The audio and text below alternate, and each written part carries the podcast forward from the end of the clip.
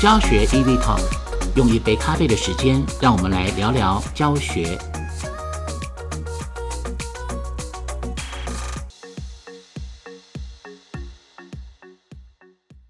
我在您的演讲也听到了，就是石种左旋先生啊，他有提出所谓的十本啊，食物的食，本来的本啊，十本主义，还有生土无二啊。嗯，生土不二，我觉得非常有意思啊，我都很想写成书法，生土不二。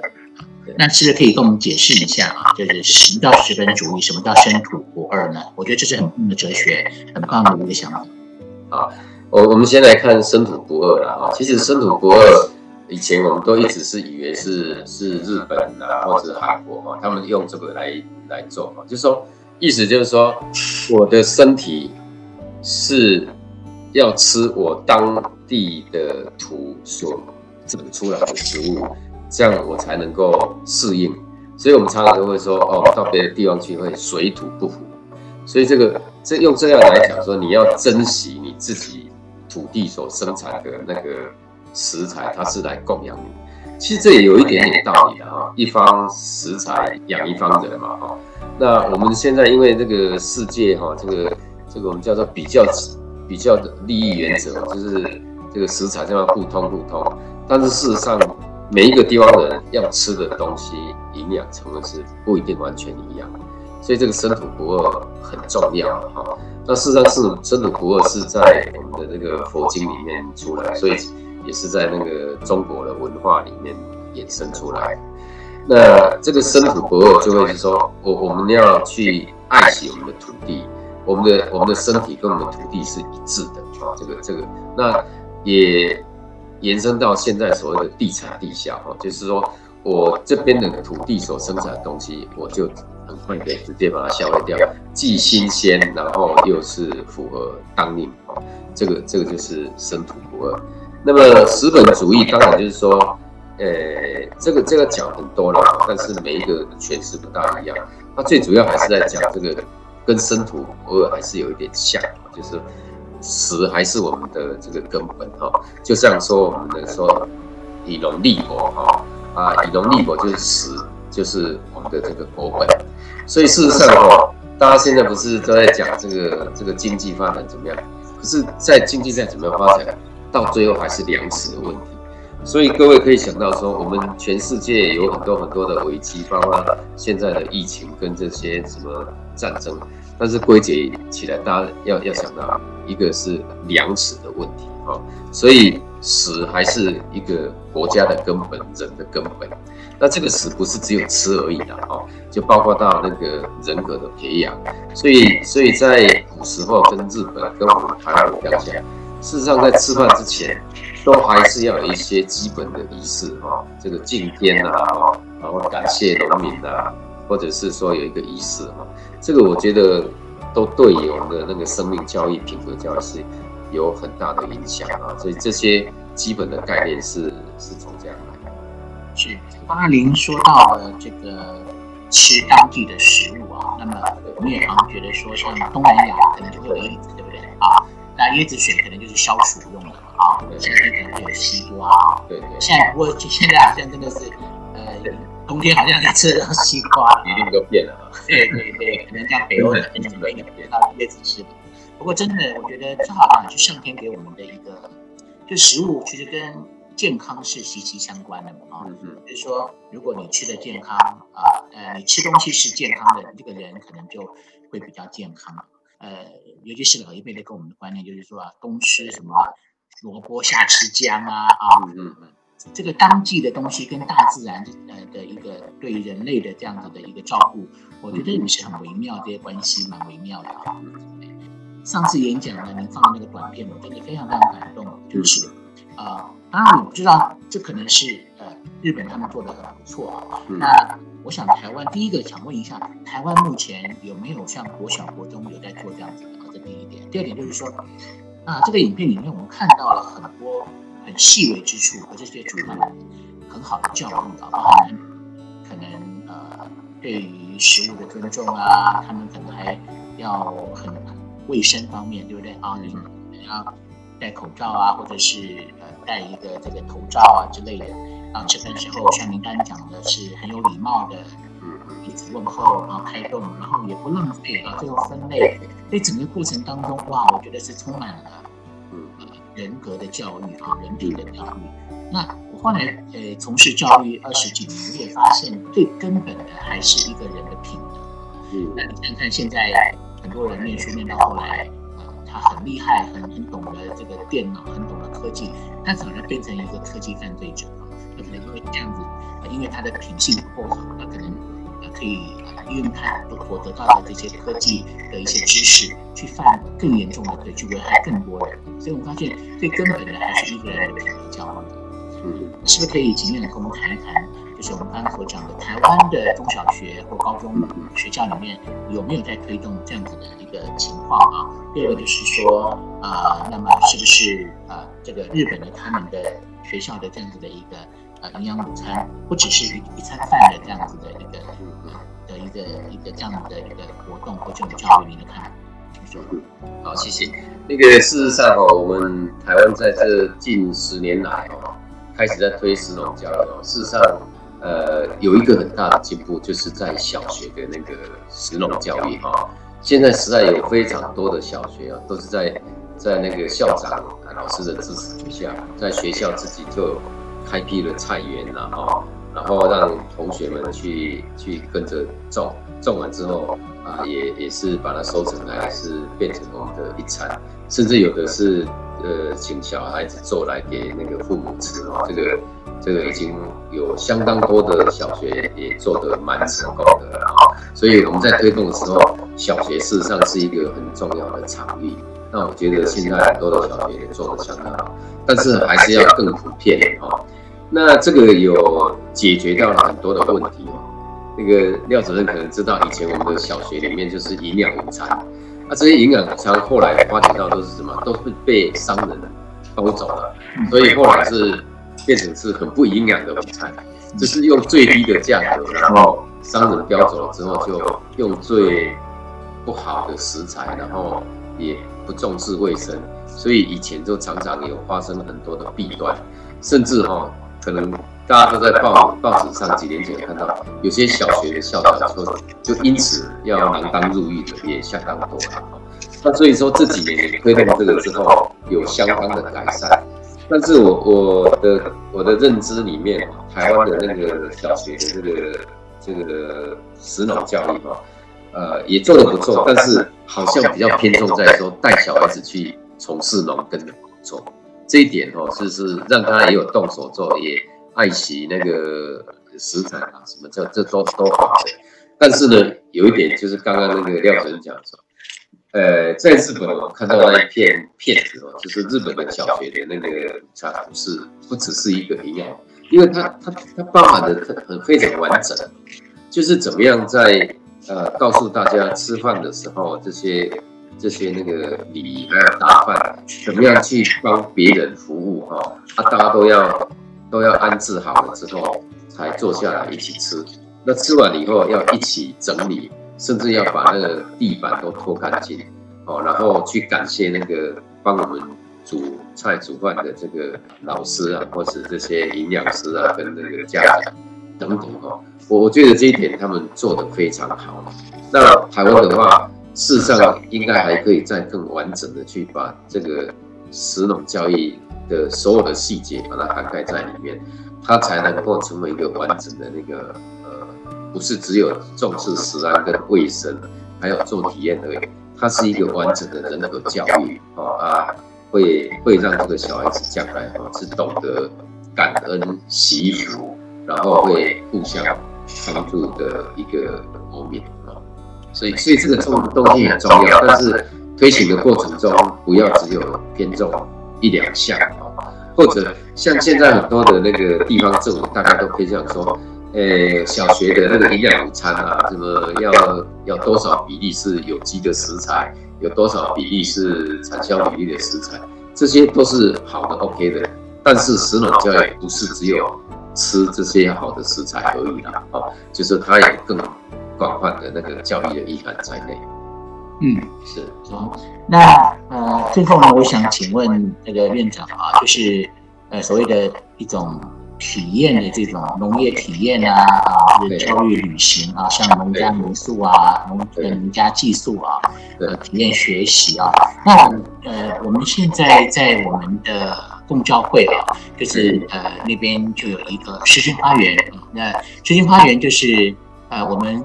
呃中国古典文学《诗经》里面所提到的植物里面都有啊。对。呃，然后其中就有呃梅呃。有五有五六棵啊，五十年的古梅。那古梅的话，它就会长很多的这个开梅花啊，过年的时候开梅花，然后结梅子啊。嗯，那我们就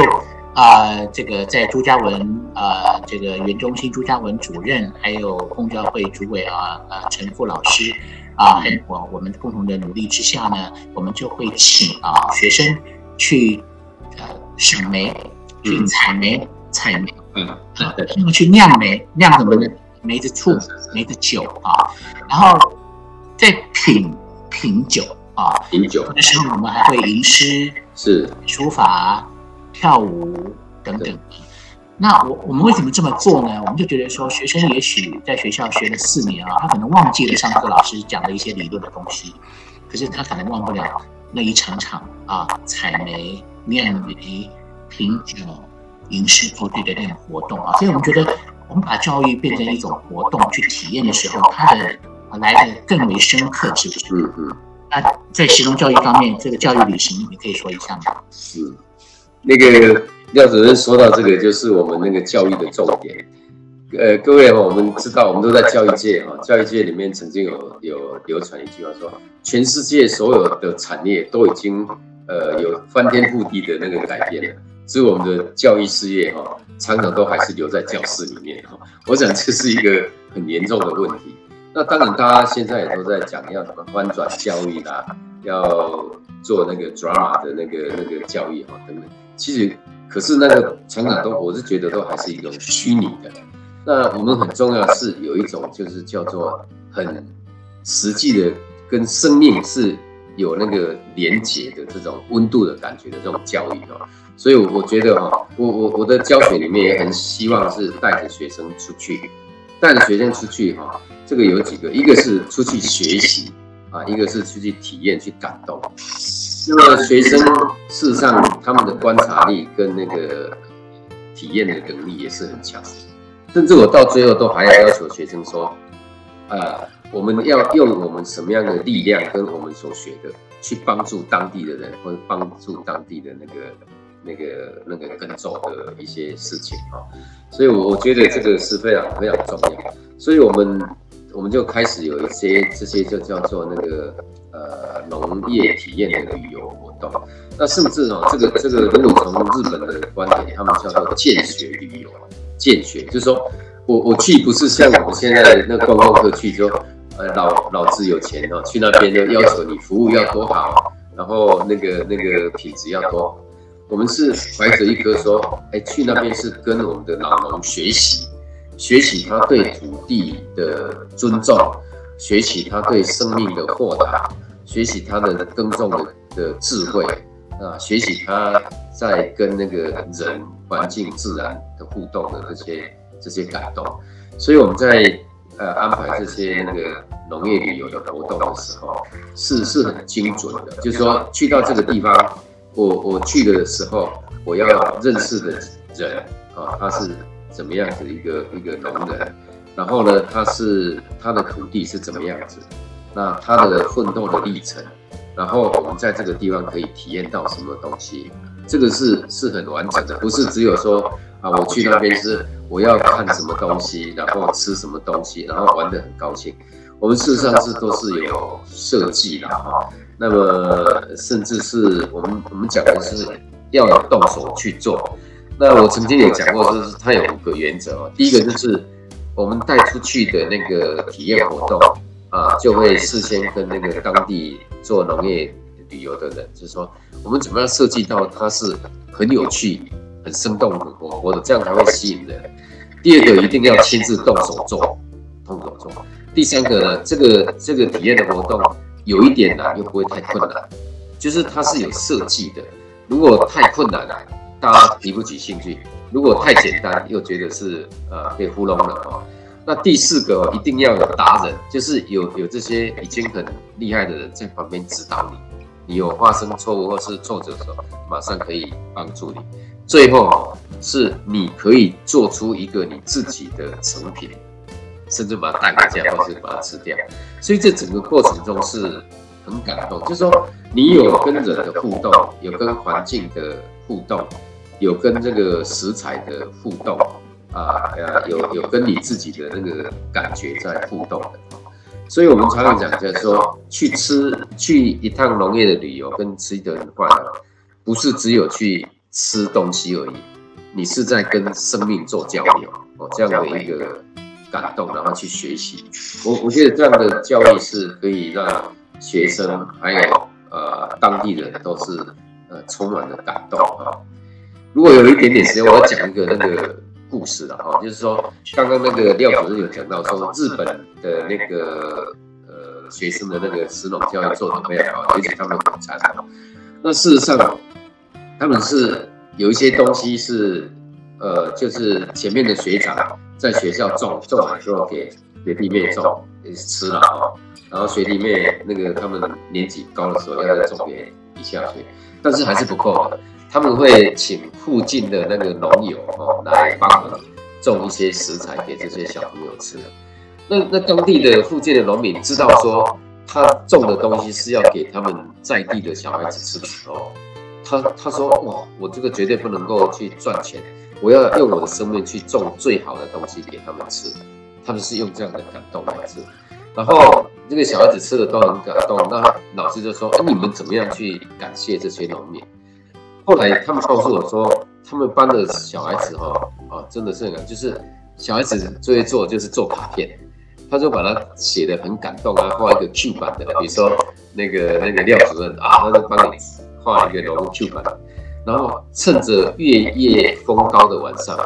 把这个感谢的那个图卡啊，那个就去插在那个田埂上。那大家知道，那个农民在第二天早上哦，他会去开始。很早就去工作，他这个天还没有亮的时候，看到这个田埂怎么插了一个牌子，他进去看了，哇，看到是泪流满面哦，就跪在土地说，他一定要用他的生命去守护这些小孩子。所以如果是这样的话，我们还要去做什么第三方的验证吗？还要知道什么有机的耕种吗？他根本就不就不用了，他是用他的生命在种食材给小孩子吃。那那我觉得说，你看这样的感动。那是整个整个地方上，那个那个大家的互动，这种这种感情培养出来的，绝对是一个非常好的那个人际的互动，还有人跟人之间的那种美好的连接。对，嗯，非常感动啊，非常感动。对，那我觉得这个今天非常开心啊，听到这个院长这么多的这个一些想法啊，对我们帮助很大。啊，那这也是一次我很期待的，因为我听了那演讲就一直很激动，现在今天终于又可以邀请到院长来好好的帮我们温习一下，再讲一下，尤其是分享到给我们东华大学所有的师生，还有其他学校。那我觉得未来的路还很长，还有很多地方可以努力的啊！你看看，光看人家日本，而且我知道这个片子也不见得是最近才拍的，可能也有对已经好几年了。对，那人家是这么进步啊，可是我们离这样子的目标还蛮远啊。所以，而且我觉得真的不只是小学生啊，我们大学生如果在大学四年啊就能够好好的去学习的话，他出来社会一定是很有竞争力的，而且是很优秀。很棒的一个一个一个人啊！今天哎，那个院长还要跟我们分享。谢谢廖主任啊！我我觉得我们未来真的还有很多的事情做。那我觉得最高兴的就是我们那个农石农教育法通过了！那这通过之后，真的是会会变成一个国家的政策，而且会宽列预算。那我觉得在东华大学在花莲这个地方是很有可为的啊！那甚至呃，将来在各个部会会呃联合各个部会去成立这个叫推动会哈。那各个部会，比如说教育部、文文化部，还有那个卫福部、农业部，都要一起一起成立这样的一个推动会来一起推动。那我觉得我们学校的其实不管是哪一个专业的科系啊，其实都可以跟这个社会有互相的关系哈。那花莲这个地方真的是可以做很多的事情，东华大学也是哈，期待。谢谢院长，好，谢谢大家，感谢感谢。